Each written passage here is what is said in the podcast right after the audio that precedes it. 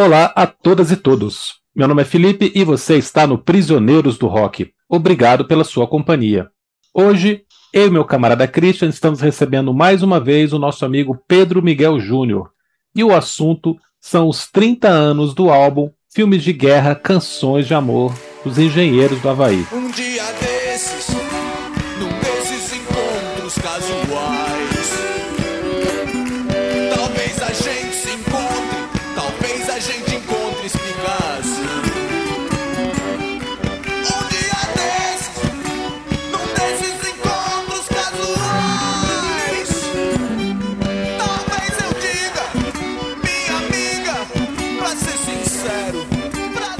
O ano passado, eu e o Christian fizemos o episódio sobre os 35 anos do Revolta dos Dandes, o disco que começou essa formação Gessinger, Licks e Maltz. E agora a gente vai poder falar sobre o álbum que fecha esse ciclo, que encerra a formação GLM tão querida pelos fãs, tão adorada. E a banda escolheu um disco bem inusitado, né, para lançar nesse ano de 1993, um ano de muito rock and roll, de muito barulho, onde a gente tinha os Titãs fazendo Titanomaquia, por exemplo. A própria Legião tem faixas muito guitarreiras no disco Descobrimento do Brasil. E os engenheiros foram para o lado oposto. Fizeram um disco que a gente estava aqui falando em off, se é acústico, se é semiacústico, se é stripped, mas ele é completamente suave, ele é a quietude em tempos de agitação, ele aposta muito mais na leveza do que no, no barulho extremo. Tem faixas com orquestra, é, e tudo isso numa época que não, não, não, era moda ter disco acústico, não era moda ter disco com orquestra no rock brasileiro. Nós temos também um repertório bem inusitado, bem legal da gente comentar aqui é, essa escolha de repertório que a banda fez.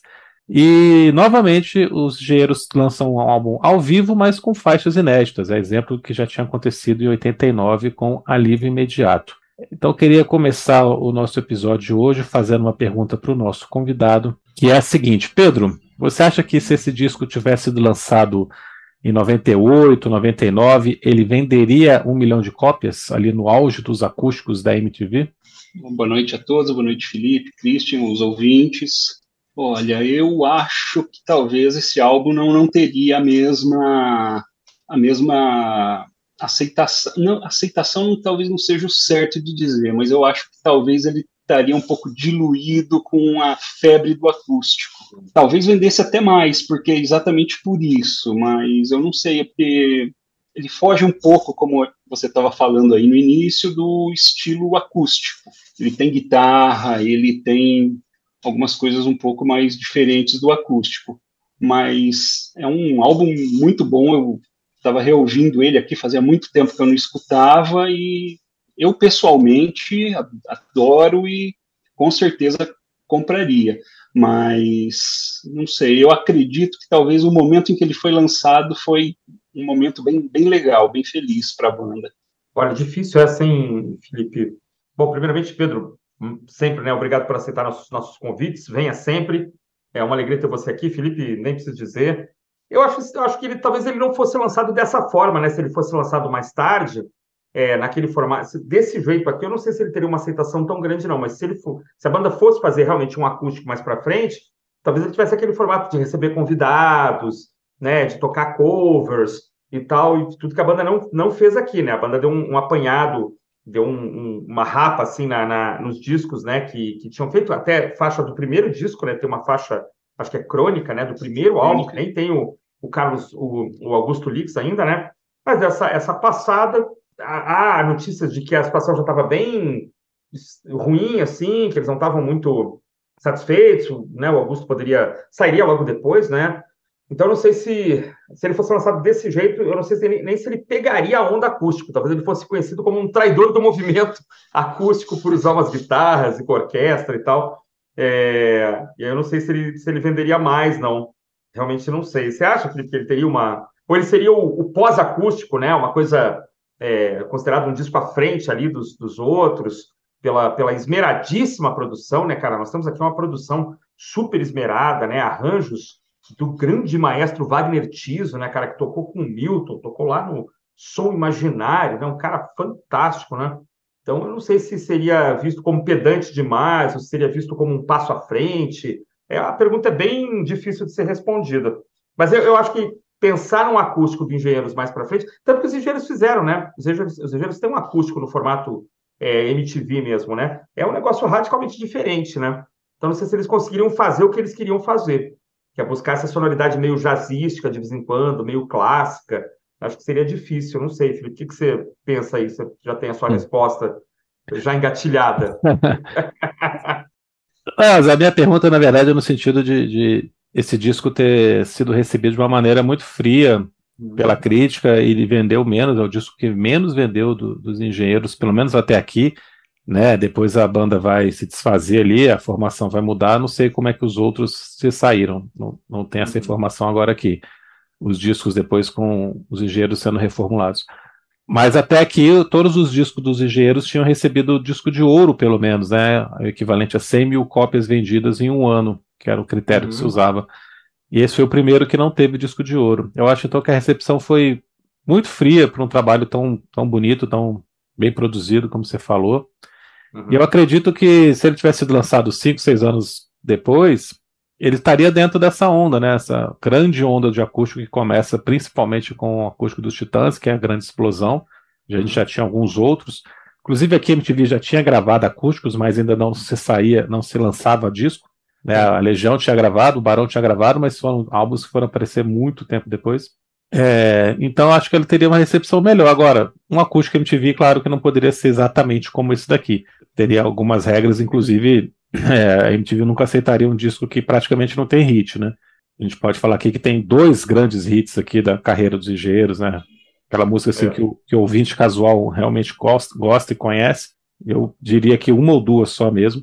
Mas pelo formato em si que eu estou dizendo, eu acho que ele, ele mereceria mais atenção, mais carinho dos próprios fãs, né? Que não deram tanta bola assim na época. Uhum. Apesar que com o tempo muita gente acha até que é o melhor disco da formação GLM, o melhor disco da banda. No que eu não concordo também, acho que já, já é longe demais, até porque eu acho que esse disco não é perfeito. Ele é um ótimo disco, uhum. uma delícia de escutar, mas ele não é perfeito. Ele não é, é tão bom, não é bom o suficiente para ser o melhor álbum da discografia da banda, na minha opinião. É. O Pedro, se você comprou na época, você comprou depois, como é, como é que você chegou nesse. Isso é 93, né? Aí você estava. Como é que chegou isso aí em você? Como, como é que foi? Porque a gente é, comprou eu... uma caixa, né? Aquela caixinha de ah, você, sim. Você, você fez esse, como? Esse foi o último álbum do, dos engenheiros que eu comprei na época. Hum. E, assim, na verdade, eu estava começando a entrar muito em rock progressivo e eu meio que parei de ouvir tudo quanto é banda que fugisse um pouco disso. E eu fui resgatar os engenheiros junto com Legião, junto com algumas outras bandas, há uns quatro anos mais ou menos. Eu fui hum. reouvir tudo e, e tal. E, cara, fazia muito tempo que eu não ouvia, porque eu fui ouvindo os álbuns posteriores, que eu não conhecia, conhecia só o que vinha da MTV e tudo. Uhum. E foi muito gostoso reouvir esse álbum, cara. Nossa, é, eu não lembrava o quanto eu gostava dele. Que legal, hein? É, é um mosaico, né? A gente tem um, uhum. é, faixas de estúdio, faixas com orquestra, faixas ao vivo, é, e a, a banda mesmo e, e as reportagens mencionam a influência de uma dupla norte-americana, né, que é um casal, que é o Tuck and Patty, né, que é um, o Tuck é um guitarrista, né, William Andrews, que é um cara que tocava músico de estúdio, muito bom, muito habilidoso, né, um, um estilo de tocar guitarra muito interessante. É, e essa Patty, que depois casou com ele, virou Patty Andrews, ela era, depois eu fui ver isso, eu não sabia, ela era vocalista da banda The Brides of Frankenstein, que é uma banda ligada ao George Clinton. Então, bem Isso. funk, é, é, The Brides of Frankenstein. É funk, Funkenstein, né? Que é muito uhum. engraçado, né? Que é bem uma coisa do George Clinton mesmo, né? E aí eles começaram a tocar, a apresentar nesse formato, é, guitarra semiacústica, a Pet canta muito bem. Realmente eu fui escutar algumas coisas, eu nunca tinha escutado direito. Não chegou a fazer sucesso aqui no Brasil. É, não chegou a tocar, não, não, lembro de ver videoclipe. Aí fui ouvir, realmente tem uma, a sonoridade da guitarra é bem, bem a linha aí do que o, uma coisa meio jazzística, soft, né? Não é nada agressivo, muito pelo contrário, é bem doce de ouvir, né? A Pet, essa moça tem uma bela voz e conta-se que o Humberto ouviu e achou uma loucura, ligou para Augusto Lix, olha, nós temos que comprar essas guitarras e tal. Conta a história que o Lix foi imediatamente para Nova York. Eu não sei se, assim, na minha cabeça isso não aconteceu, né, cara? Não tem como. Assim, o cara ligou, o outro já viajou, já comprou três guitarras, eles começaram a ensaiar, a história que vocês têm na, Na, a informação é essa mesmo? Já, isso já virou um pouco de lenda? Como é que fica isso? Como é que ficou essa, essa preparação para o álbum? Né? O que, que vocês têm de informação? É, a história que eu conheço é essa mesma, que ele estava vendo a, a, Guitar Player lá e, e, viu, gostou do trabalho e, a, e, foi o start da ideia. Sobre a dupla, a Tekken Pet, tem um álbum deles que eu acho bem legal, fica como uma dica aí para os ouvintes, que é o Tears of Joy. Tem uma hum. versão de Time After Time da Cyndi Lauper que eu cheguei a ouvir bastante na época aqui. Eu vi ela cantando ao vivo, eu vi eles, eles tocando ao vivo. Essa versão estende bastante, assim, ela brinca Isso. bastante com a voz, cheia de recursos, né? A, a uhum. uma bela. Esse disco eu não conheço, não, essa, essa versão é belíssima de Time After uhum. Time. E o timbre da guitarra dele é muito bonito também. Gordinho, né, cara? Um timbre Isso. te envolve, né? E toca muito, né? O melhor esconderijo, a maior escuridão já não servem de abrigo, já não dão proteção. A noite cai de alturas clandestinas, cai o aparelho, o espelho vai ao chão. Que a chuva caia como. Ah, eu tava confirmando aqui a história, né? Que o, o Augusto realmente foi para lá imediatamente, né? E o, o Humberto até fala que apesar do, do clima entre eles já não tá tão bom assim, ele foi sempre o Augusto de sempre, muito generoso, muito profissional e não teve a menor dúvida de que era para investir nesse, nesse novo formato, vamos lá, e comprou meus equipamentos, então ele foi para Nova York, sim, lógico que imediatamente para 93 é o, o mais rápido possível, assim, uma semana, sei lá, é. mas foi rapidinho, assim, já comprou três guitarras e voltou para eles começarem a ensaiar. Os ensaios foram muito bons, né, ficou registrado também que eles se deram muito bem nos ensaios, os três no apartamento do, do Maltz. Depois é que o clima volta a pesar, na época das gravações o clima já não estava tão bom, né? Uhum. Os, os, três dias que eles ficaram lá na sala Cecília Meirelles, o clima já estava meio conturbado. O, o, Humberto, mais uma vez, como estava acontecendo nos meses anteriores, é, chamando muito os holofotes para si, né, querendo chamar muita atenção e a, a escolha de, de, produção ali ficou toda para ele, de iluminação tudo mais. A conversa com, com Wagner Tiso ficou toda com ele, então o Lix ficou meio de escanteio ali. Mas uhum. eu queria voltar nesse assunto do formato do disco, né? Que vocês estão rejeitando assim, a coisa do ser acústico. É, tudo bem, são guitarras semi-acústicas, elas não são todas, não é um violão, né? Mas existe um, um, um formato que, que se coloca para o público, para o ouvinte do, do, disco, que é uma coisa muito despojada, né? Que não só a troca de arranjo, a mudança muito grande no arranjo, mas o jeito que é tocado, a leveza com que é, tudo é colocado aqui, que se encaixa nesse formato acústico que ficou tão famoso já nessa época pela MTV americana e depois, logo depois, pela MTV Brasil também, né? Que é fazer esse show intimista, que é um show que você toca baixo, né? Que o som, o volume uhum. do som tá mais baixo, é, você canta, apesar que aquele grita pra caramba, mas a, a, ideia, a ideia é que também você está cantando de uma forma mais intimista ali, porque o público está pertinho de você, né? É, então, dentro disso, eu considero que é um disco acústico, pelo menos um semi-acústico, assim. É, ele tem uma série de, ele tem uma série de características, não tem a menor dúvida. É. Isso, é, isso é um debate que não, não, não terminará nunca, né? Porque ele, ele, ele não é aquele o unplugged radical, né? mas ele tem um clima, você vê horas ali, né, Pedro, que a plateia está cantando junto, né? Parece um luau ali, né? Eles estão, parece que estão em volta de uma fogueira, com instrumentos ali mais, mais baixos, mais leves ali, e, e fazendo um som ali com os amigos, né? Tanto que foi um, um show que foi é, feito exclusivamente para fã-clubes, né? Assim, eles chamaram é. realmente... É, até porque essa Cecília Meirelles é uma sala pequena, né?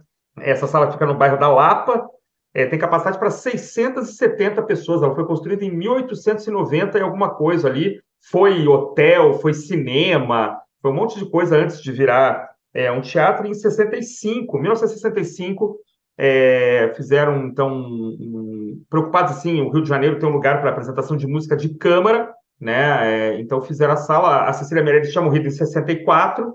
Aí deram no ano seguinte ali 65. Eu não sei se tem uma coisa aí de data cheia de aniversário do Rio de Janeiro, 300 anos, 400 anos, sei lá, deve ter alguma coisa assim, e aí é, inauguraram a sala Então, uma sala pequena, uma sala intimista. Eu acho que até o Felipe comentava em off das imagens, né, Felipe, do, do VHS, do DVD, que até nem está muito.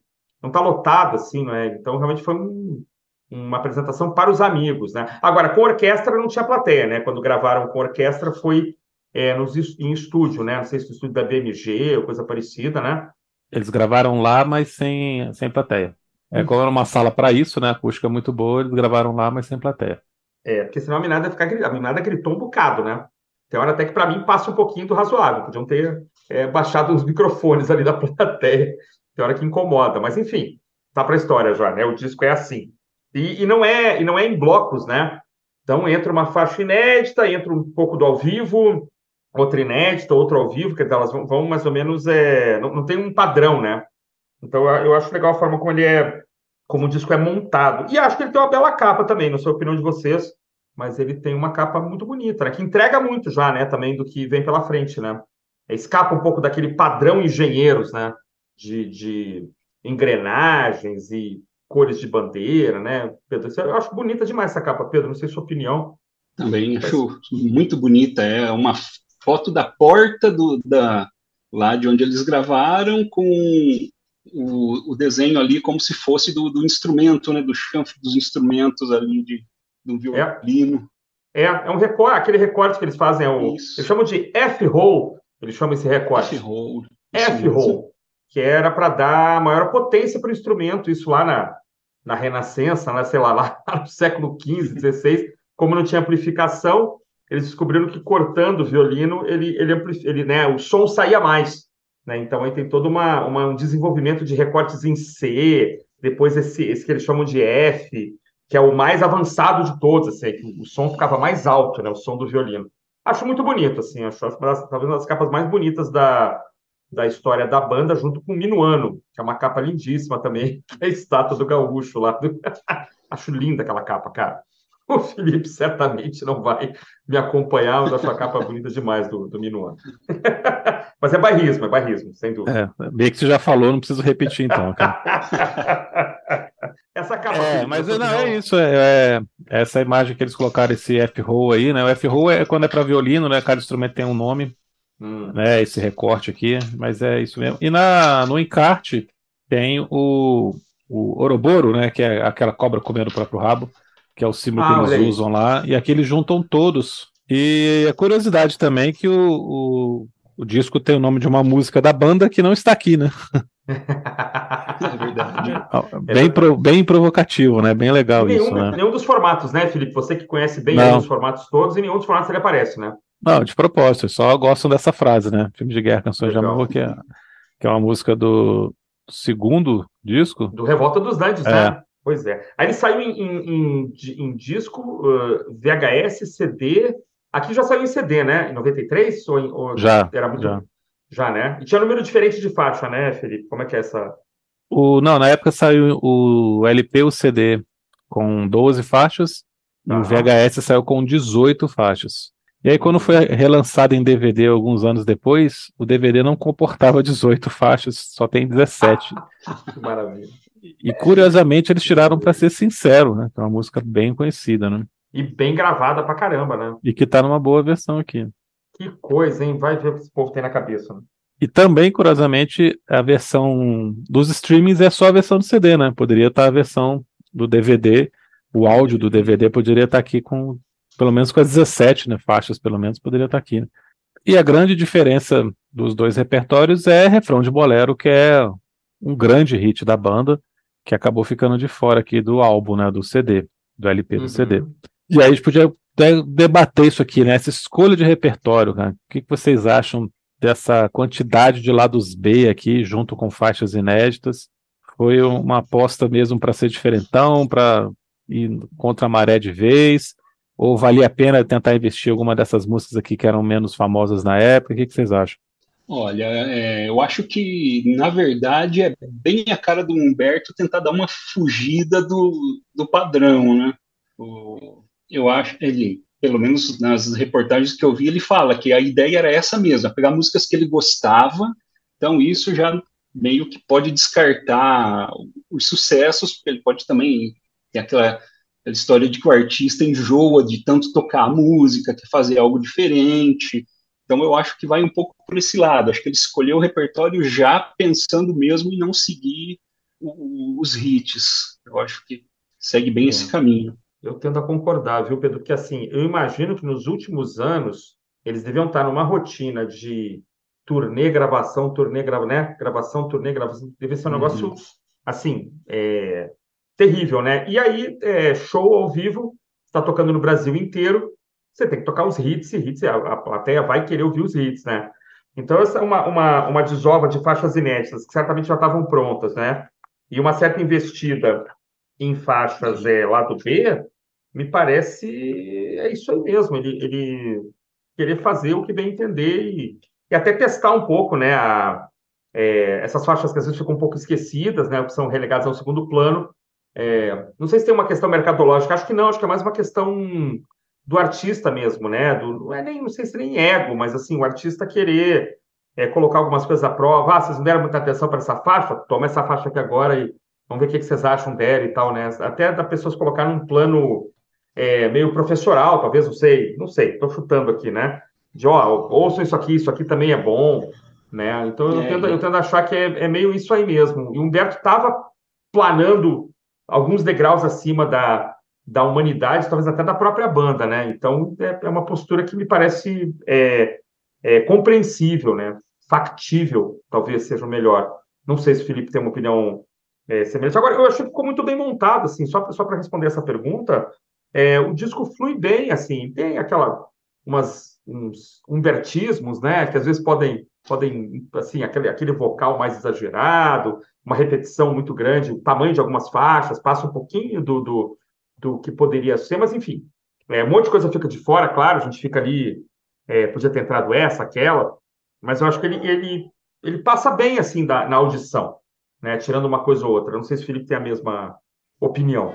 Já não passa nenhum carro por aqui, já não passa nenhum filme na TV. Você enrola outro cigarro por aí e não dá bola pro que vai acontecer. Mais um pouco e mais um século termina. Mais um louco pede troco na esquina. Tudo isso já faz parte da rotina. E a rotina já faz parte de você tem ideias tão modernas e é o mesmo homem. Eu acho legal não ter essas coisas tão óbvias. Eu gosto dessa escolha mais lá do B aqui. Como eu estava falando no começo, eu acho que só tem um grande hit, que é, para ser sincero, que acaba que foi desprezado no DVD, né, curiosamente. Uhum. É, as outras músicas aqui vão de, de pouco conhecidas para nada conhecidas. Né? É, pelo menos eu, por, por exemplo, não lembrava de Ando Só do várias uhum. variáveis, né? Eu lembrava, sempre lembro só da, dessa versão aqui, não da versão original, por exemplo. A música aqui no disco passou batido para mim. E aqui aparece com uma versão muito mais interessante. Depois a gente comenta mais sobre ela. Sim, sim. Mas eu queria perguntar outra coisa pro Pedro. É, tem uma outra banda que fazia esse mesmo esquema de três álbuns de estúdio e um ao vivo, né, Pedro? Que é o Rush, que você tem um quadro aí. O que vocês acham disso? De três, três estúdios, um ao vivo? Isso é uma coisa meio cansativa assim, para o público, ou esse registro temporal é uma coisa muito legal, é interessante. O que, vocês acham? Na verdade, a inspiração veio da ideia do Rush, mas o Rush fazia a cada quatro álbuns. Ah, é 4 quatro, um, né? Ao vivo. Isso. Mas ele fala que, que também é a inspiração, porque ele gosta da banda e falou: vamos a cada três lançar um ao vivo também. Atualmente o Maiden, o Iron Maiden faz um estúdio, um ao vivo, né? Já chegou no máximo, assim, de, de estressar essa tendência, né? Mas acho que pro fã é ótimo, né? Pro fã é muito legal, né? Se, claro, o Rush é uma banda super organizada, né, em termos de ciclos ali, né? Então os caras fecham um ciclo, é, lançam um disco ao vivo, eu acho muito bacana. É, mas eu acho que ele, eu, eu, sempre gostei do disco ao vivo, ainda que ele seja um pouco mexido aqui, mexido ali. Acho que para quem gosta da banda é um souvenir maravilhoso, né? Então aí o cara, como fizeram aqui, puxa uma música lá do primeiro, dá uma roupagem nova, estende uma versão aqui, estende uma versão acolá. Toca um, eu lamento muito que o cover previsto né, para esse disco não tenha visto a luz do dia, que era Manuel Waldaz, né, do Toninho Horta, é, que deu a, a, permitiu que a música fosse usada e no final ela não apareceu. E eu acho assim, é, a, a questão de de ter um álbum ao vivo a cada tantos, álbuns de estúdio e tal, depende muito de repertório. Porque tem é. banda que não consegue, não, não é. tem repertório suficiente para isso. É verdade. E, Aí fica revivendo isso. coisas do passado, né? É, tanto o primeiro álbum deles como toda a fase GLM, eu sou um grande eu gosto muito dos álbuns, então para mim tá tranquilo. Ainda podia fazer um duplo não, o Pedro exagero, só exagero. aprova o álbum ao vivo como ele queria um álbum duplo, né? que um box triplo, Pedro, é, com não, sobras exager... ali. Exagerando não, mas... um pouco, mas é que eu acho que tem tanta música bacana que podia ter entrado aqui também, é verdade. que, que é fica verdade, é essa é ideia só. É, mas aí eu acho que talvez o que tenha acontecido, talvez, né, tenha sido já o esgotamento é, da própria formação, né? Aí talvez é. é. um projeto mais ousado, dependeria talvez de uma integração maior ali, de uma interação maior entre, sobretudo, Humberto e, e Augusto, e aparentemente a situação já não estava muito legal. Ela fica legal um pouquinho, porque a ideia é muito boa, todo mundo encampa, mas é. Tanto que assim, a saída do Augusto é no final do ano, Felipe, como é que é? O disco sai em outubro. Ah, dois é meses depois, cara. Dois meses dois depois meses, do Augusto. Cara. É, é impressionante. realmente, realmente foi o campo e do tanto, tanto que não tem tanto que não tem turnê. Esse disco teve só shows que eles fizeram no Japão. Olha e aí, pela, pela dinâmica da viagem, né, pela logística da viagem, eles param em Los Angeles e acabam fazendo show lá também para brasileiros de lá. Hum. Mas são as únicas apresentações depois desse disco aqui. Com certeza não, não foi seguindo esse formato, né? Eles devem ter tocado com a banda normal aqui, porque afinal era um público muito diferente, né? E, e aí na volta já o, o, a banda implode, né? É uma história que eles mesmos não conseguem explicar direito, né? Não existia um fato só isolado que motivou uma grande briga. É, hoje em dia, nos, na própria biografia do, do, do, Humberto, ele se coloca como culpado, ele e o, e o Maltz como eternos adolescentes, ainda muito infantis na postura que eles tinham aqui. Foi, era o, o Maltz também fala que a letra da música, né, que fala que legal, é, tô, tem uns amigos tocando comigo, eles são legais, além do mais, não quero nem saber. Era para eles era a realidade da banda até 93, quando eles já eram um super grupo há muitos anos, né, uhum. já tinha uma responsabilidade muito grande ali como empresa, né, e não só como amigos se divertindo. Uhum. E eles foram alijando o Augusto ao longo do, dos anos ali pouco a pouco até o cara ficar de saco cheio. Agora, curiosamente, também o Lickes nunca mais teve uma participação grande em banda nenhuma, né? Um desperdício enorme. Um guitarrista, um guitarrista tão diferenciado, né, Pedro? Um estilo, uma, uma, dedicação, como poucos a gente vê aqui no Brasil, né? Principalmente no rock, né?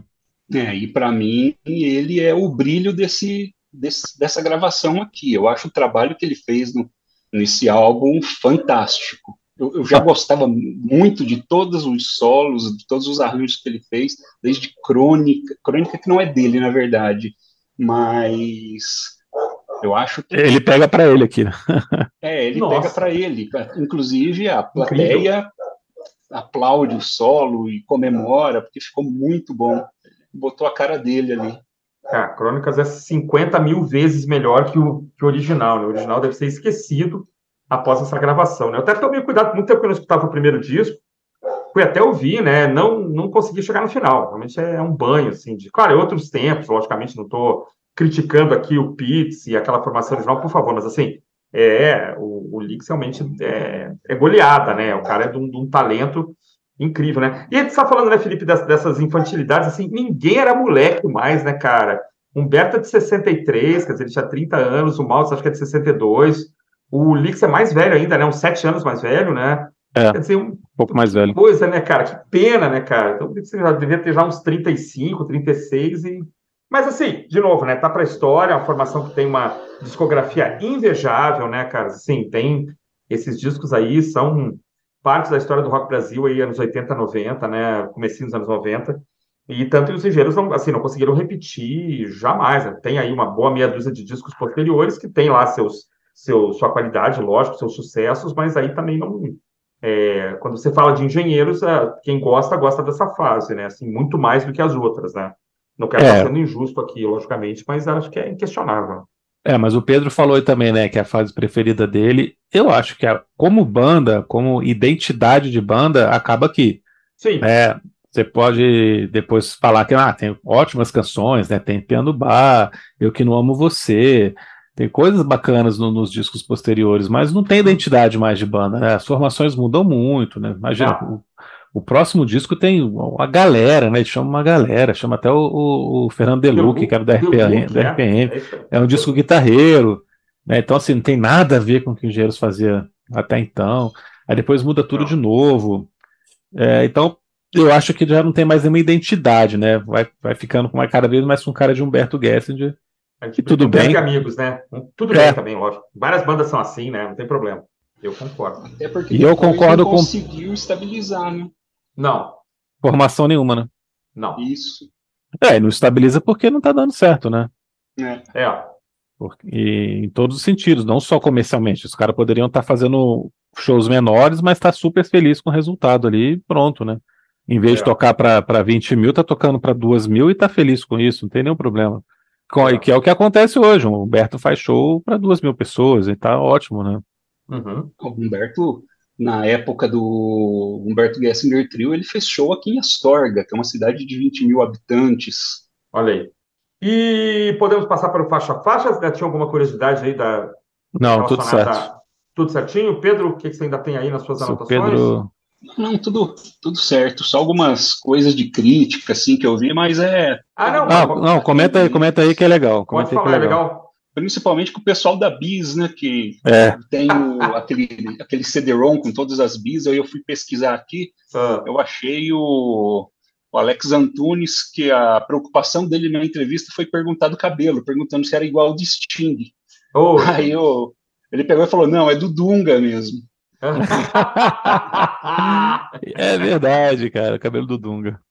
que tristeza. E no, no show de Los Angeles que eles foram fazer, a abertura foi da escola de samba Mila, Mocidade Independente de Los Angeles. No... E o André Forastieri pega e fala assim: ó, nunca pensei que um dia iria torcer para que chegasse logo o show dos engenheiros.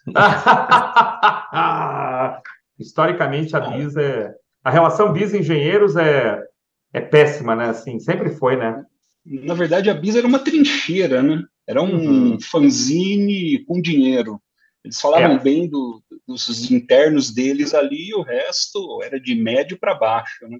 É, tem umas, que- umas críticas aos engenheiros. Tanto que, se não me engano, a, se, eu, se eu vi bem aqui direitinho, esse disco recebeu uma estrela. Naquela época das cinco estrelas, né? Esse filme ficou Uhum. com uma estrela. Esse filme, esse Sim. disco ficou com uma estrela. O que é uma injustiça tremenda. É, e o. Gessinger não, não, não se importava muito, porque ele falava, ó, se a intenção de vocês é botar a gente para baixo, vocês melhoram que vocês vão transformar a gente em herói, né? É, até por falar mal, né? O falar mal, ele, ele chama atenção também. É, eu, inclusive, tinha meio que uma regra, a Bis falou mal, eu vou ouvir.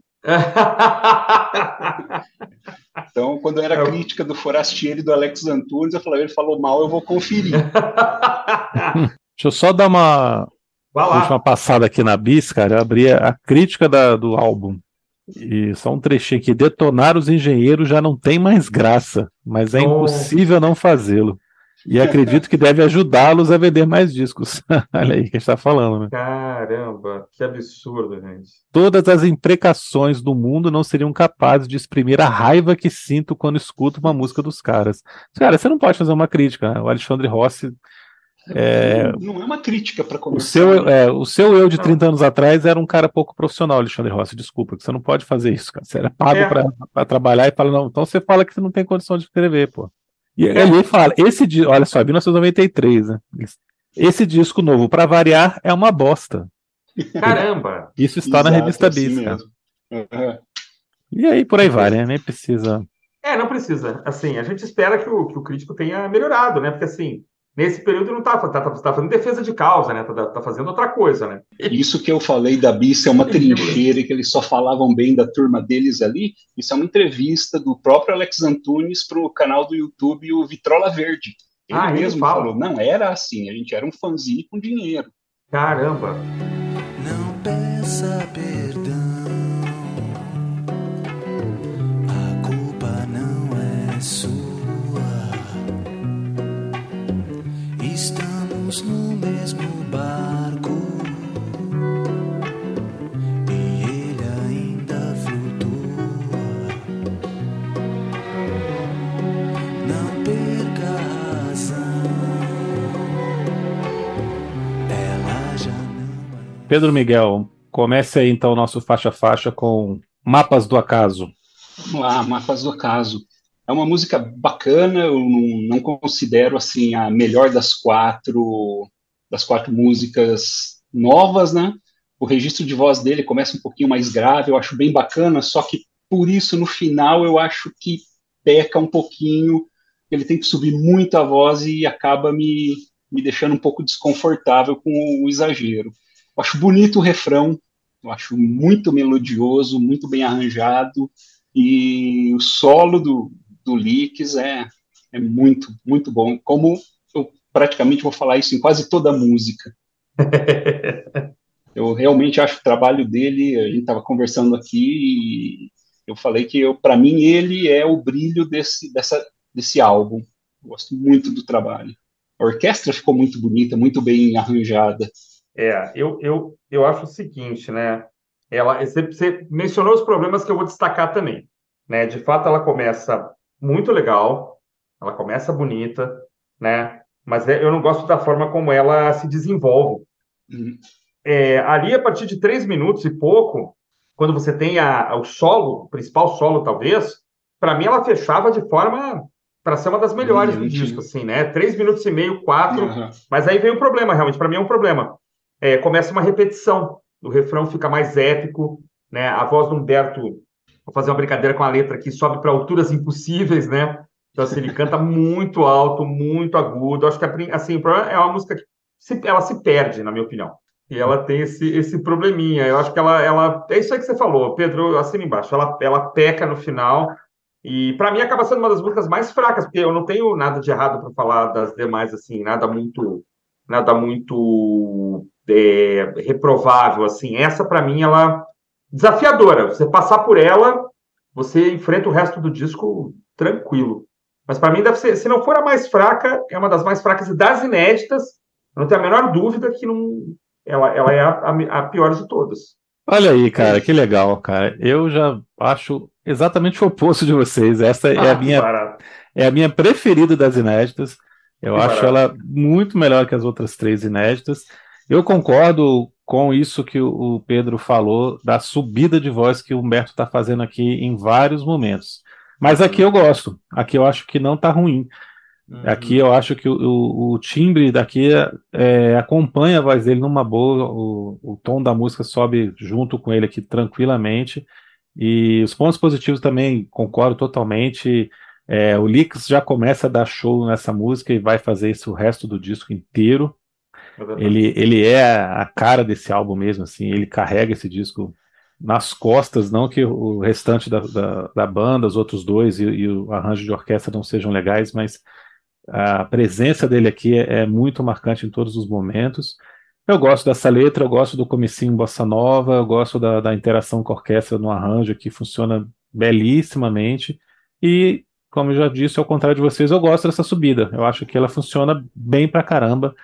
É, e eu curto demais, eu acho que Mapas do Acaso é a melhor das quatro inéditas.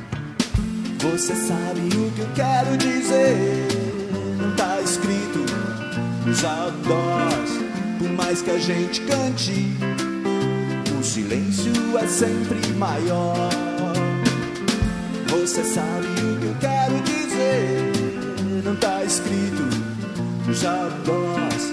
Por mais que a gente grite, silêncio é sempre maior. E aí nós passamos para a parte com plateia, né? Que a primeira música com orquestra não tem plateia.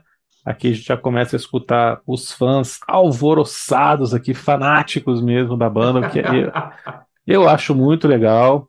É, foi uma escolha deles colocar uma plateia totalmente de, de pessoas do fã-clube, ou seja, já começa a entrar com um jogo ganho, né? Para fazer um show. O que, para um, um acústico tão diferente, para um acústico, né? Para um álbum tão diferente, no- com formato semi-acústico, aqui como Stripped, né? Como a gente concordou em chamar, que achei bem legal, né? Porque uma plateia paga talvez é, estranhasse um pouquinho aí, gritasse muito algumas faixas que ficaram de fora, né? Ou não, não entendessem tão bem essa mudança de arranjo. A gente já começa a ver aqui com esse meio blues aqui, do Além dos Outdoors, que é a segunda faixa, que acho que ficou muito legal, a música ganha de dinâmica pra caramba. É, e vou falar isso outras vezes também. Essas músicas com esses novos arranjos valorizam demais as letras do Humberto. Hum, isso é um ponto muito positivo aqui. E eu gosto pra caramba desse arranjo novo de Além dos Outdoors, apesar de eu gostar também do arranjo original. Aqui eu, eu cravaria o um empate. Eu ainda tenho uma certa preferência pelo original, mas o arranjo ficou bem bacana, mais jazzy. Como baterista, eu já vou pensar direto o que, que o cara está fazendo. Ele usou a vassourinha muito bem, eu acho que encaixou super legal. Os dois solos do, do Augusto são muito bacanas.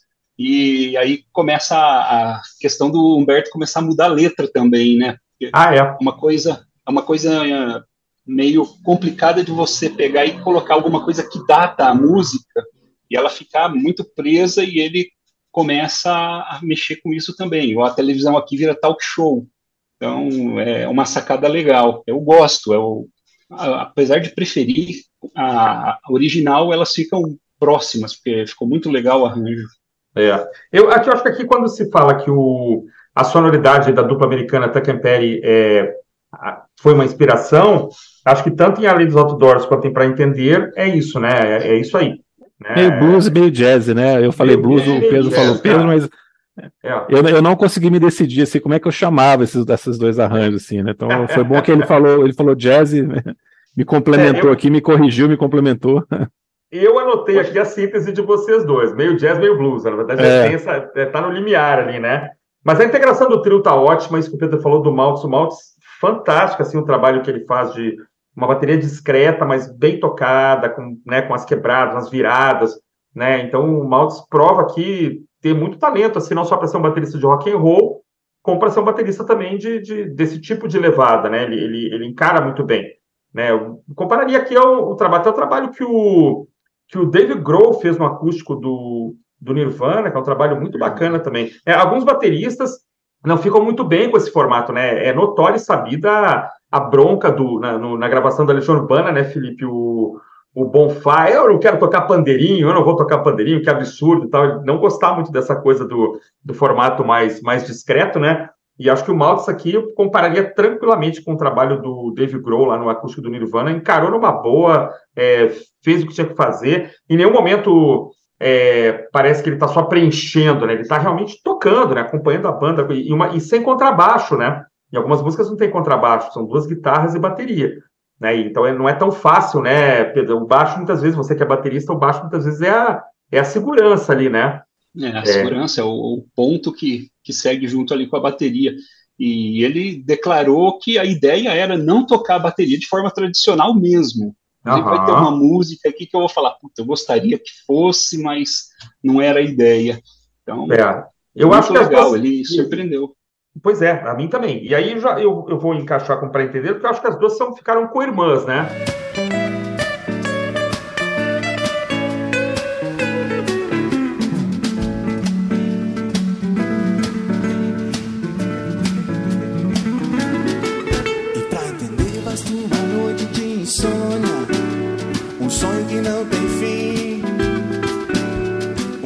Sem muita graça, uma praça sem muito sol, seis cordas pra guitarra, seis sentidos na mesma direção. Que, para entender já é do disco Ouço o que eu digo, tem a mesma vibe, as duas funcionaram juntas muito bem, né? Eu gostei muito e, e, e para entender tem uma coisa também maravilhosa, já que nós estamos falando aqui do, do Augustinho Lix, que é o solo de guitarra com o sketch singing junto, né? Isso. Meio George, meio George Benson, né, cara? Aquela. Tocando junto com a guitarra. É muito bonito, cara. Tem que ter. É muito talento, cara. Aqui, assim, a gente vai falar, como o Pedro falou, vou falar muito bem do Augusto, mas eu queria destacar esse, esse sketch singing aí, que é bonito demais, refinado demais, cara. Não é, não é tão simples fazer, não. E, e puxa, parabéns aí aos envolvidos, né? Muito talento nessas duas faixas. É, eu vou só assinar embaixo aí. Realmente, eu acho que as duas são co-irmãs nos arranjos, na proposta. E o grande destaque para esse sketch mesmo do, do Leaks, que ficou muito legal, né, cara? Dá um, uma graça para essa música, assim, espetacular. George Benson. George Benson ficou feliz é. de ouvir isso. Pô, tenho aqui um aluno que aprendeu a lição direitinho, né? Essa eu, assim, eu já acho que essa sim pega um pouco mais pro blues e, puta, ficou super bem encaixado tudo, a música ficou perfeita no, na proposta deles. A gente acabou não comentando, essa é melhor que a original? Ai, ai, ai. Eu acho. Eu acho, hein? Eu também, também concordo, essa música foi muito boa. Tudo muito, muito bem encaixadinho. Até porque a original é um lado B, né? Não é uma música de tanto é. destaque, assim. Acho que aqui ela cresce pra caramba, né? Sim, é ela ficou um nível acima. A acima de qualquer suspeita? Quanto vale a vida debaixo dos viadutos? Quanto vale a vida perto do fim do mês?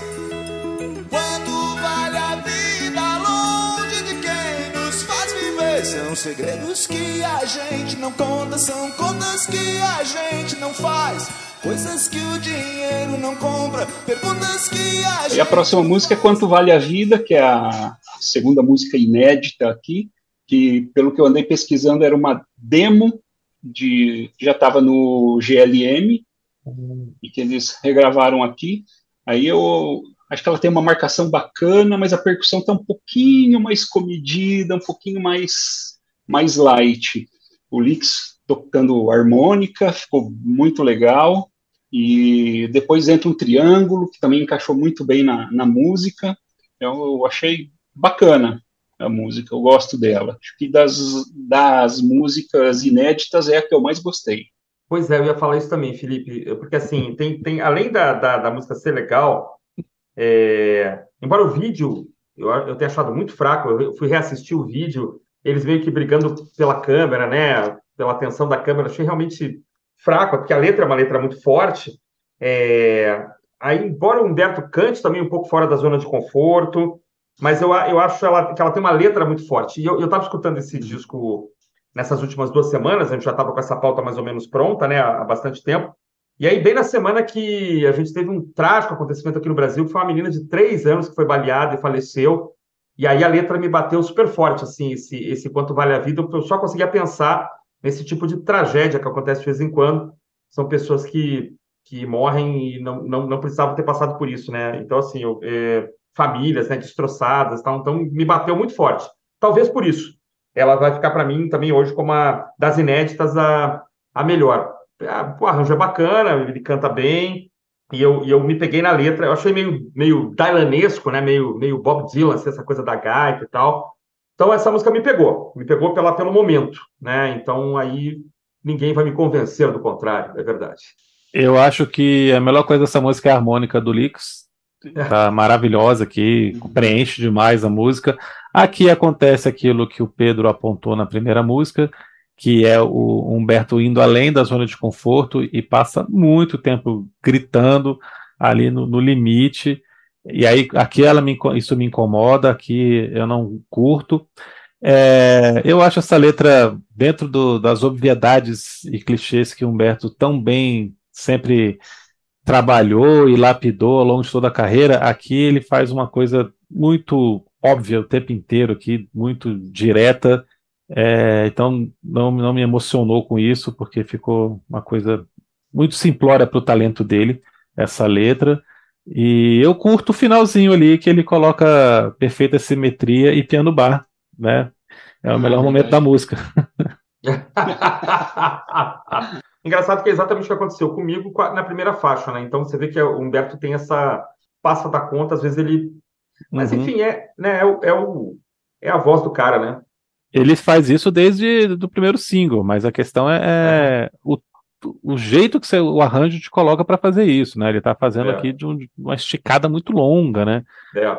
É, foi você falou isso na primeira música, na música poderia ter é. acabado antes, né? Porque se prolonga demais. Então, é, essa é a questão, né? É verdade. Um, dois, todo mundo já tomou a Coca-Cola e a Coca-Cola já tomou conta da China.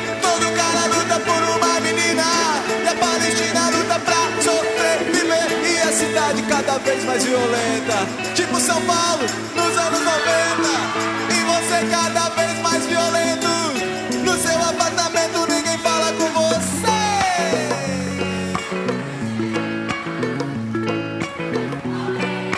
É, e aí nós vamos para única faixa que está no, no, no, LP, no CD, que é do álbum de estreia, Longe Demais, que é Crônica, outra faixa também de pouco destaque da época, que ganha uma belíssima versão, dedilhado no inicial aqui, é, uns ecos no, no, nos acordes, e até o apito né, no meio da música, e uma, uma mudança de arranjo também swingada, muito legal.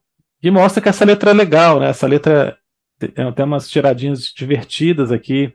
O próprio refrão, uma coisa que eu lembrei até do que a gente estava falando na, na semana passada sobre o inútero de Very Ape, né? Acaba que meio uhum. que, que combina, né? Você tem ideias tão modernas, mas é o mesmo homem que vivia nas cavernas, né?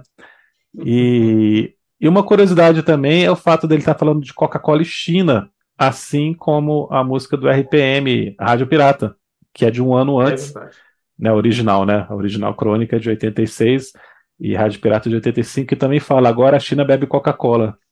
Né, aqui também a Coca-Cola já tomou conta da China. Quer dizer, era uma coisa muito marcante nos anos 80, né? A Coca-Cola tá na China, né? Muito engraçado, né? E é já falando de Palestina lutando para sobreviver também, que é, é, bem legal. Eles pegam uma música que eu gosto bastante do primeiro álbum. Eu sempre gostei, junto com toda a forma de poder de segurança, é e Todo Mundo é uma Ilha são as quatro que eu mais gosto do primeiro álbum. Gosto da levada bem, bem pegada que eles têm, mas aqui ela ficou muito legal. Eu acho que ficou melhor aqui no, no acústico, mesmo assim. De novo, Maltes usando o triângulo, ficou bem, bem bacana, bem sutil.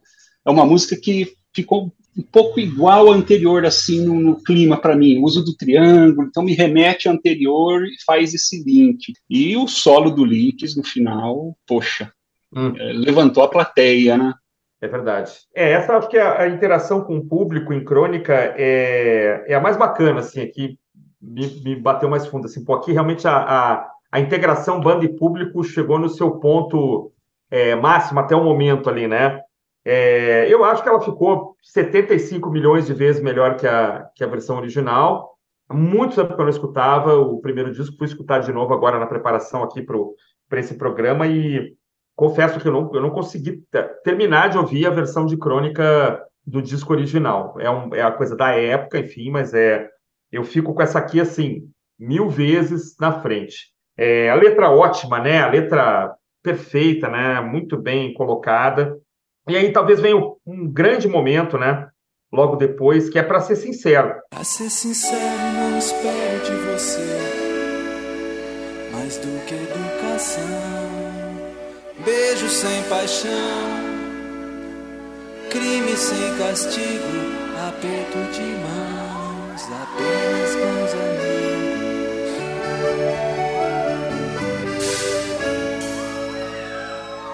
Pra ser sincero, eu não quero que você. Né, muito bonito, com acordeon, né, com uma, com uma gaita, todo mundo cantando junto. Lá pelas tantas entra uma percussão fortíssima, né, entra uma espécie de bumbo legueiro, sei lá, um bumbo gaúcho ali, ou platino, né, e tem uma certa repetição no final, o final é um pouco não é, não é perfeito assim, mas não, não chega a comprometer, não. Isso é, um, é, uma grande faixa, uma das grandes faixas da banda, né, em termos de sucesso de massa, e esse, essa ideia de colocar o, o acordeon ficou muito bonito, acho que um dos grandes momentos do, do... essas duas são ficaram muito queridas assim, é, a crônicas e, e para ser sincero. Legal. Também gostei muito do arranjo e na verdade tem uma coisa que assim não é um álbum ruim de forma nenhuma, Papé Pop, eu gosto muito dele, mas ele tem uma coisa que me incomoda que aqui não tem, que é o som da bateria. Uhum. Eles hum. fizeram de propósito aquele, aquele som mais trigado, mais eletrônico, só que realmente me incomoda um pouco no, no Papé Pop. E aqui não, aqui ficou muito legal, o bombo no final, o, uma outra coisinha assim, tem alguns pratos que o Maltes utiliza um pouco fora do tempo ali, uhum. dá uma chamada assim, eu acho que, essa versão aqui ficou muito legal. E o bombo no final também É Anotei, forte, inclusive, né? bombo legueiro também. Eu acho que é um mesma- legueiro. A mesma Eu impressão. não, aham. eu não sei se é um bumbo mesmo de verdade, se é um recurso eletrônico, eu não, não vi o vídeo, mas é o som do bumbo legueiro, aquele bumbo da música, da música gaúcha mesmo, né? Aquele tambor sim. que é usado na Acho música gaúcha. ali. E pelas fotos que eu vi, é, a impressão é essa mesmo, que estão o bombo ali do lado. E o refrão ficou um pouquinho mais cadenciado que o resto da música. Eu achei que ficou um charmezinho diferente ali. Ficou bem legal. Legal. É, essa é uma música que o arranjo não fica tão diferente assim do original, né? Você reconhece de imediato que é para ser sincero. Claro, você tem a- a- o acréscimo de, de instrumentos diferentes aqui, você tem um pouquinho essa mudança de andamento, como o Pedro acabou de falar, né? Do, do refrão, que dá uma diferença também, mas é, basicamente é a mesma música, só com, com um temperinho a mais aqui que deixa ela belíssima também mas não chega a ser um, um choque tão grande como a gente estava vendo até então, né, em relação às, às anteriores. Mas nada também que, que diminua aqui a qualidade dessa versão, que no LP abre o lado B. Para ser sincero, abre o lado B do LP. Ah, é. Uhum. né? Eu só tenho CD aqui, mas eu fui olhar de curiosidade, que a gente sempre está comentando, né? Uhum. E aí nós chegamos naquela que, cara, disputa para mim qual é a melhor faixa do disco. Um dia super, uma noite super, uma vida superficial. Entre cobras, entre as sobras da nossa escassez. Um dia super, uma noite super, uma vida superficial. Entre sombras, entre escombros da nossa solidez. Que é Muros e Grades, uma música do Várias Variáveis que eu já achava muito legal, talvez seja a melhor música do, do Várias Variáveis, é, mas que, cara, aqui ganha um arranjozinho bossa nova maravilhoso, cara, muito bem feito. Aqui você tem uma valorização enorme da letra por causa disso, uma letra bem legal, fica muito bonito, cara. Então, eu acho que Muros e Grades é uma faixa que cresceu pra caramba.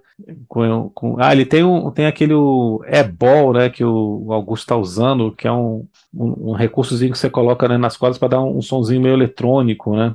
Que fica É, que ele tá tocando É, o tempo fica- inteiro fica aqui. vibrando ali na Fica vibrando, né? você só faz isso. Só faz as Só notas, faz o- né? aqui, É. né? Isso, é, isso mesmo. Mas dá um- um- uma, uma sintetizada ele ali, muda, né? Ele muda, é, Eu sim, tava sim, vendo o vídeo, eu tava vendo o vídeo mais cedo e, né, eu tava vendo que tava tocando aquilo, eu fui ver o que que era, né? É, É. pô, sensacional. E a galera delira também, né? O solo dele no final ali, o Humberto já meio que improvisando ali, é um absurdo na letra também. Fica maravilhoso. Sensacional, cara. Eu, eu tô, ainda tô na dúvida se essa é a minha preferida ou se é uma, outra que a gente vai chegar daqui a pouco, mas É, Tá é ali, tá ali. É uma, é uma baita faixa. É o que você falou. É, é, o Lix dá, dá um show, é, a letra realmente aparece mais. Tudo que, cara, que você falou, eu fui dando só check aqui, cara. O público vem junto. A expressão jogo ganho, eu anotei aqui para essa faixa. e realmente aqui já estava assim, né? Estava entregue. Eu até falei assim: ó, o Humberto pode gritar à vontade, o jogo tá ganho, a plateia tá junto. E o Lix dá realmente um show à parte aqui. É, em todo álbum ele tem aí os seus é, grandes momentos, mas aqui é um dos, um dos grandes momentos é em, é em Muros e Grades. Mas eu não acho a melhor. Eu não sei se o Pedro acha que Muros e Grades é a melhor. Olha, eu confesso que eu acho, e eu não vou ficar em dúvida com, com as próximas. Essa é realmente a música que eu mais gosto do álbum. O Ibol ficou fantástico, a música ficou mais bossa, e aqui entra o detalhe que eu falei, que a ideia do, do era não usar uma bateria, mas eu achei que ele, usando a bateria da bossa nova aqui, ia ficar tão bonito, com aquele ar marcadinho. A, a única coisa que eu coloco assim, mas não era a proposta. Eu acho Uhum. fantástica essa música. O melhor esconderijo, a maior escuridão. Já não servem de abrigo, já não dão proteção. Holofotes iluminam a libido e o vírus. O álibi perdido, elo de ligação. Não há nada de concreto. Legal, a gente vai para alívio imediato, ficou mais delicada, ficou bem bonito. Registro de voz no refrão, só que eu acho que no original eu prefiro um pouco. Eu acho hum. que aqui no refrão deu uma diferenciada e o Licks de novo matando. Na música original tem alguns slaps no baixo antes do solo que eu acho bem legal e aqui não tem, não, acho que nem cabia, inclusive, porque eu não tenho baixo, mas eu gosto, ficou bem, bem bacana. E é uma das músicas dos engenheiros que eu mais gosto da discografia toda. Eu acho essa música muito legal, o original. É, essa também é uma das minhas músicas preferidas do, dos engenheiros. Já foi a melhor também, daí de vez em quando volta a ser melhor, mas assim, eu sou completamente apaixonado por essa música e por isso essa versão me incomoda porque ele troca a letra. É uma coisa que ele faz aqui anteriormente bem de levinho, ele faz em outros momentos da carreira também, mas eu acho que Alívio Imediato é a música que ele mais trocou versos, né?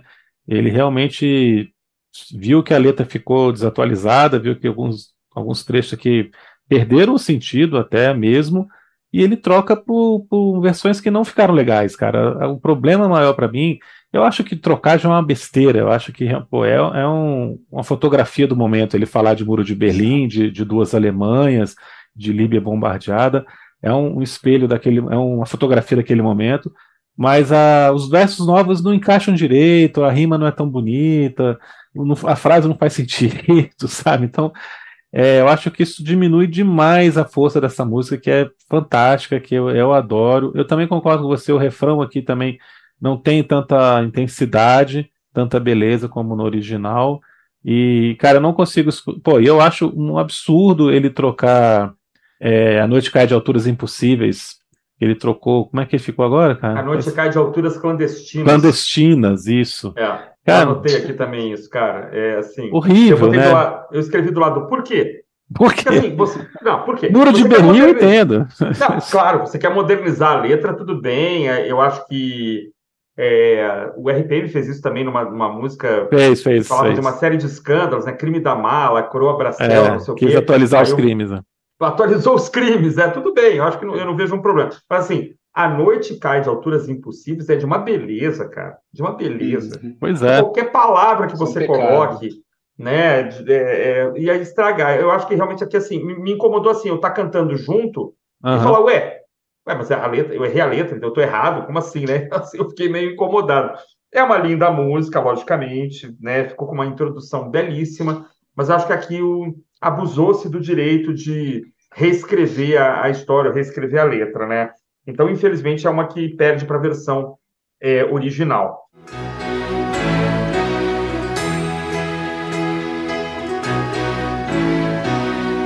Desate o nó que te prendeu a uma pessoa que nunca te mereceu. Desate o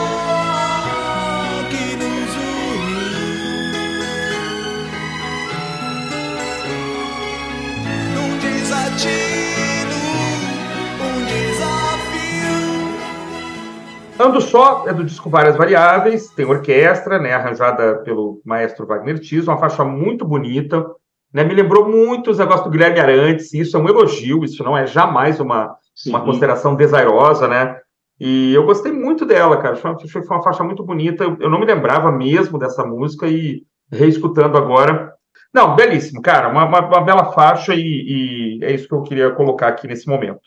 Eu também, assim, eu achei que o arranjo ficou muito bacana, muito bonito. Eu gosto muito dessa música do original, acho que ela tem uma pegada muito gostosa. Eu acho que aqui a interpretação do Humberto tá bem legal, eu não, não tenho um ponto assim para falar, eu gosto bastante de como ele levou a música inteira, mas eu assino embaixo do que já foi dito. A música ficou muito, muito bonita, muito bem arranjada. Então, essa para mim é Aqui eu divido o pódio com Muros e Grades, como a minha preferida ah. do álbum, cara. Eu acho belíssimo, belíssimo, belíssimo esse arranjo.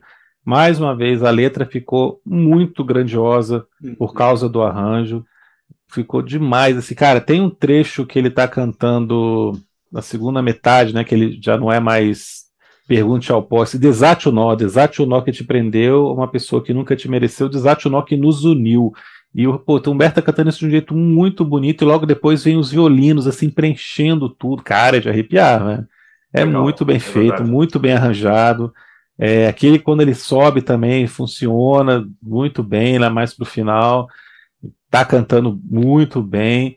Pô, é de uma beleza incrível, cara. Eu, eu fiquei arrepiado. Eu acho, eu acho o original bem inferior. É um rock legal, mas nada além disso, assim, um rock bacana, mas que não, não me cativa tanto como esse, como essa versão orquestrada aqui não. Uhum. Cresceu demais aqui.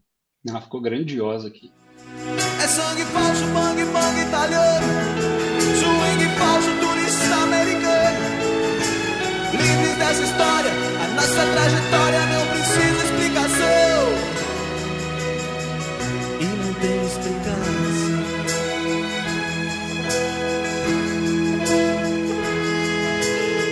Somos um exército, o exército de um homem só. Pois é, ficou grandiosa, assim como também ficou grandioso o Exército de um Homem Só, né? Que eles, ele junta as duas versões. Uma uhum. ótima sacada aqui da banda de ter colocado as duas versões, porque eu acho o Exército 2 é, uma vinhetinha ali desnecessária, não, não faz muito sentido no papel pop para mim, até porque ela não está na sequência, né? Ela está interrompida por uma faixa no meio, que agora até esqueci qual é, na ordem do, do, do disco. Você lembra, Pedro?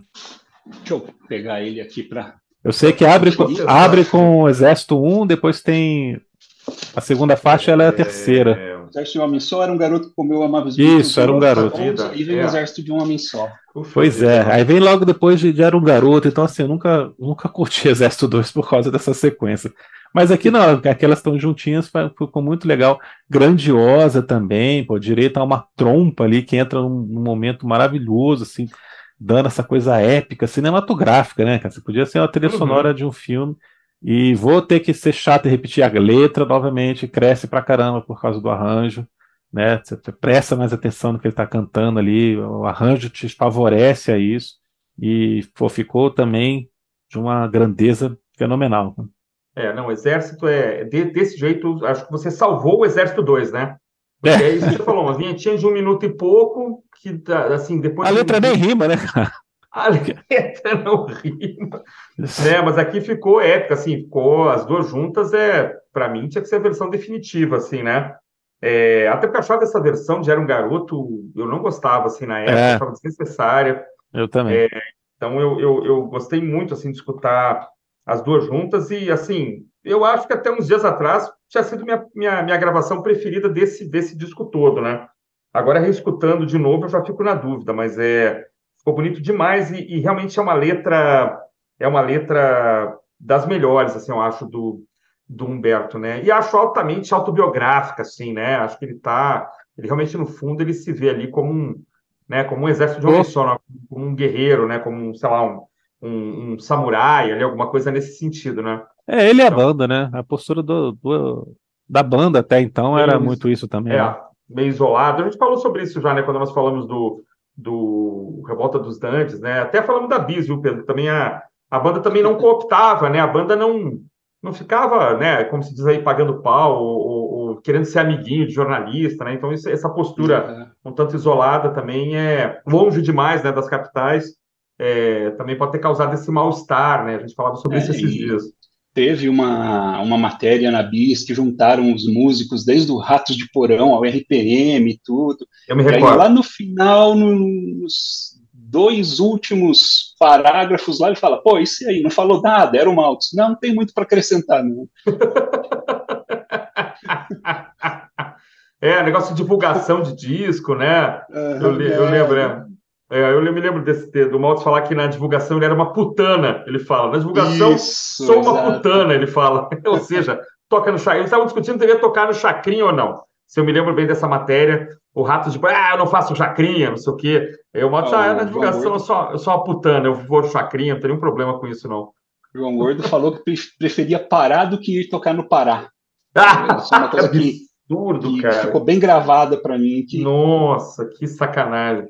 Mas era o momento, né, também de dizer qualquer coisa, é. né, e, e passar. É. Mas eu adoro essa gravação, cara. Exército 1 e 2 é, é muito bonito. Eu concordo totalmente, a música ficou linda e engrandeceu a, a música aqui também. Eu acho uma versão melhor do que a original. Eu só tenho um detalhe, eu gosto muito do solo do Lix no original, e hum. aqui a guitarra ficou um pouquinho soterrada. Ele faz uns arranjos, um, Uhum, faz uns. Né? muito legal, isso, e fica um pouquinho soterrada na mixagem, mas não, não, não incomoda, a música está muito bonita e, e é perfeito, ficou fantástico. É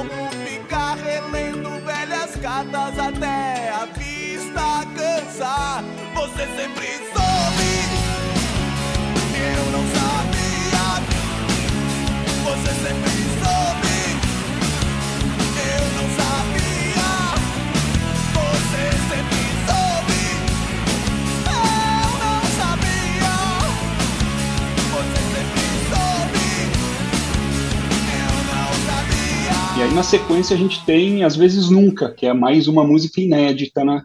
Agora com o Wagner Tiso tocando acordeon, Paulo Moura no sax. Eu acho que o Maltes aqui de novo usa a vassourinha perfeitamente, tá? Assim, dá vontade de ir para a bateria e tocar junto com eles. e eles modificam bastante a música. Ela depois vira um shot, depois mete um, um power trio ali no final. E a única coisa que eu, que eu falo, já que a gente está elogiando tanto o Augusto aqui, é que eu esperei um solo que não veio. eu gosto muitas vezes, nunca, eu gosto muito de faixa do tipo suíte, assim, que a, a música vai mudando, né? Tipo é. Happiness, Happiness is a Warm Gun, dos Beatles, por exemplo, do álbum branco, a faixa é um negócio vira outro. Eu acho legal quando isso funciona. Né? E eu acho que aqui funciona perfeitamente, assim, de fato é o que você falou, tem, ela começa meio jazz antigo, meio Charleston, né? Eu, eu, Paulo Moura destruindo, né, cara? Até tu falou saxofone, eu fiquei achando que era um clarinete, mas enfim, é ou é um soprano ou é um clarinete, né? Que o Paulo Moura tá, tá tocando, porque o som às vezes confunde um pouquinho. Eu, eu fiquei na dúvida. É sax, é sax mesmo. É um sax, né? Mas tem uma hora que parece demais o clarinete, né? É, mas, enfim, eu vi, Paulo eu vi Moura é gênio, né? Paulo Moura é gênio, cara. Enfim, né? Era, né? Já, já, já nos deixou, né? Vira mesmo aí um, um shot no meio, tá um hard rock no final. Eu adoro, cara. A faixa mais intrigante do disco, a mais é, perturbadora. É, e no final, para mim, ficou sendo a melhor das, das inéditas por conta dessa ousadia, né? De você já ter feito uma mistura ali no meio e no final virar o troço do avesso e, e você falou, virar um power trio ali, hard rock. É, eu gostei muito da letra, gostei muito do, do, desse refrão, né? Você sempre soube, eu não sabia, e aí uma série de, de, consequências, né? Achei muito legal, gostei. Voltei nela várias vezes aí hoje, então, agora de tarde, ainda dando uma última escutada. Essa foi aquela que eu voltei, porque eu achei ela surpreendente mesmo. Sem dúvida, o grande mérito é esse formato dela de suíte, né? São três minutos e meio e você tem quatro canções aqui colocadas hum. juntas, praticamente, nessas mudanças de arranjo muito bem feitas. Eu acho a letra meio oscilante, bons momentos com outros mais bobinhos, né? Acho o final aqui, chegar com CH, chegar com X, achei uma ah. coisa já meio forçada e tal. Já esticou demais essa ideia da brincadeira. É, sem com essa com C tudo bem, né? Mas chegar com X, eu, fiquei, pô, eu não entendi a piada. Eu não entendi a piada. É, é uma música muito legal por conta disso, né? Não, não chega a me empolgar tanto assim no final das contas, a melodia e tudo mais, a interpretação, mas pô, o, o, arranjo é o, o, grande mérito da canção, sem dúvida nenhuma, do jeito que eles colocaram. E é sempre legal, né, você ver tanta variação em, em 3 minutos, 3 minutos e meio, né? Ah, detalhe, né? A gente não comentou, mas às vezes nunca e realidade virtual são canções gravadas em estúdio, já não é mais um show ao vivo, né? Uhum. Assim como tinha acontecido no álbum anterior, a Livre Imediato, duas inéditas em estúdio, né? No Alívio Imediato era justamente Alívio Imediato e na A Deriva que abriam o álbum. Aqui eles optaram por duas de estúdio que fecham, que eu acho que é, faz sentido estar tá encerrando, porque é muito diferente de tudo que a gente estava escutando até agora, né? Você é. quebra completamente aqui esse clima semi-acústico stupid que a gente falou tanto, né? Você estava vindo de uma faixa orquestrada para uma música um rock normal, né? Apesar dessas variações todas da, da, da, faixa, mas é uma música normal dos engenheiros aqui no estúdio. Então, é, me causa sempre surpresa escutando assim na sequência, porque você meio que você sai ali do clima que você estava, né? Você estava imerso numa atmosfera e, e sai dela. Mas é uma boa faixa.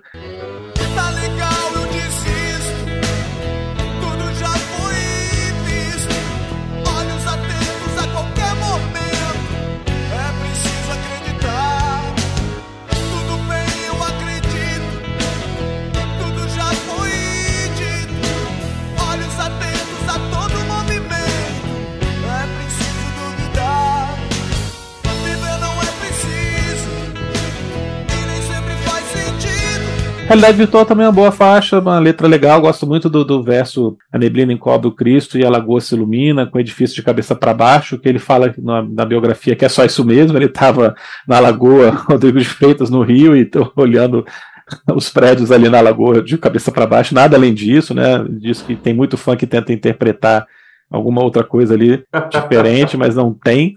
É uma boa faixa também, encerro disso de uma forma legal, não é maravilhosa, como eu disse, a, a primeira inédita para mim é, é, a melhor, mas a, essa realidade virtual também é uma música legal. É, eu gosto muito dela e tem uma participação do, dos grandes Golden Boys, né, cara, que eram os The Platters brasileiros, né, para quem estiver nos ouvindo aqui, um quarteto vocal que apareceu lá no final dos anos 50, é, né, participaram de eram, acho que eram três irmãos e um primo, se não me engano, um amigo que era chamado de primo, para brincar que era todo mundo da mesma, da mesma família. Os caras participaram de dezenas e dezenas de álbuns, né, fazendo arranjos vocais e tal. E tem quatro vocalistas femininas também, que não, não, não vi aqui nos créditos. É, mas é um baita de um coral aí, abrindo a faixa, né? A faixa tem, ganha um pouco ares, assim, de Southern Rock, né? Tem uma coisa meio de rock do sul dos Estados Unidos, é, slides e guitarras bem limpinhas, né? É muito legal, só tem uma coisinha que me incomoda profundamente, que é o, a, o efeito que eles colocam no, nos vocais no final, que para mim é absolutamente desnecessário. Não entendi a piada também, não entendi a brincadeira. São vozes lindas que aí passam por uma compressão quase robótica, assim, uma coisa quase é, esmagada, né? E a música termina assim. Eu, eu realmente não consigo gostar desse final, não. Mas fora isso, aí a escolha do artista, quem sou eu, né? Mas é. A, Tem um flanger no final ali, né? É um flanger mais fortíssimo, né? Ele vai ficando mais forte, né? Ele vai ficando mais é, comprimido ali, eu não sei. E é engraçado que são duas faixas que não tem nada a ver uma com a outra, né? As duas faixas que encerram o disco, mas encerram muito bem, né? Um disco que já é totalmente incomum, ele encerra de forma absolutamente inusual, né? Sei lá, incomum, é de, de, diferente, né? Eu gosto, acho que fecha bem é, o disco. Pedro, o que, que, você acha?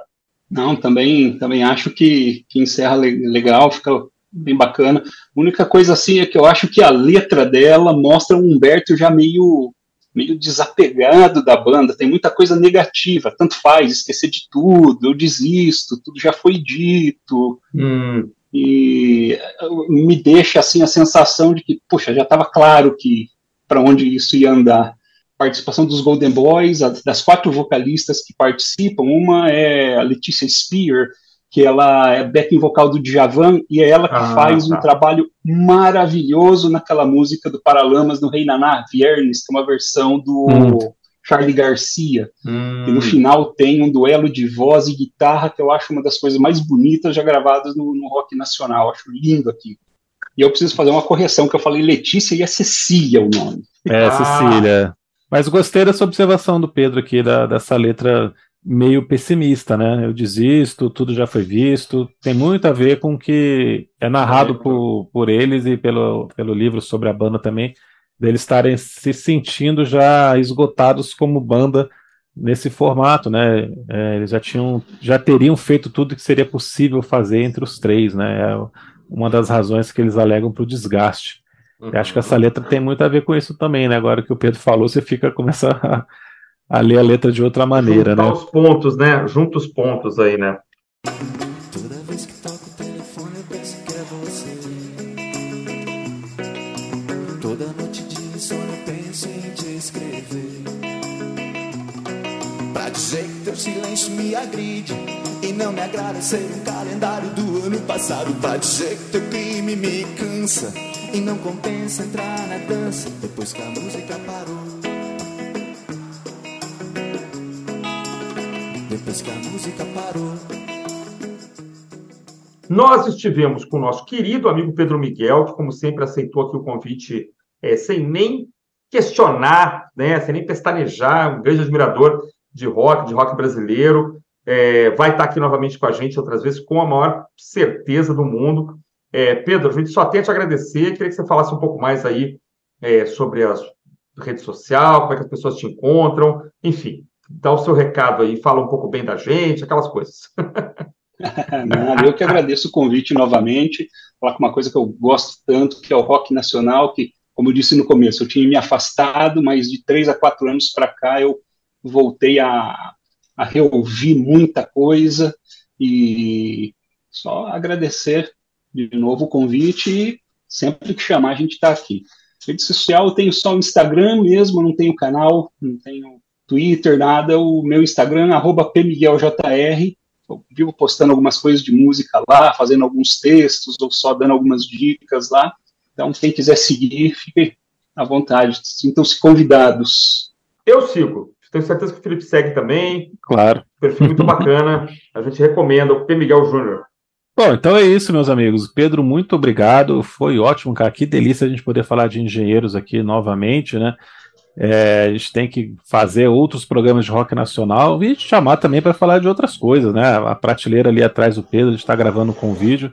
A prateleira atrás do Pedro só tem coisa boa, né? Só ali, já, só ali já deu umas três pautas boas ali, fácil.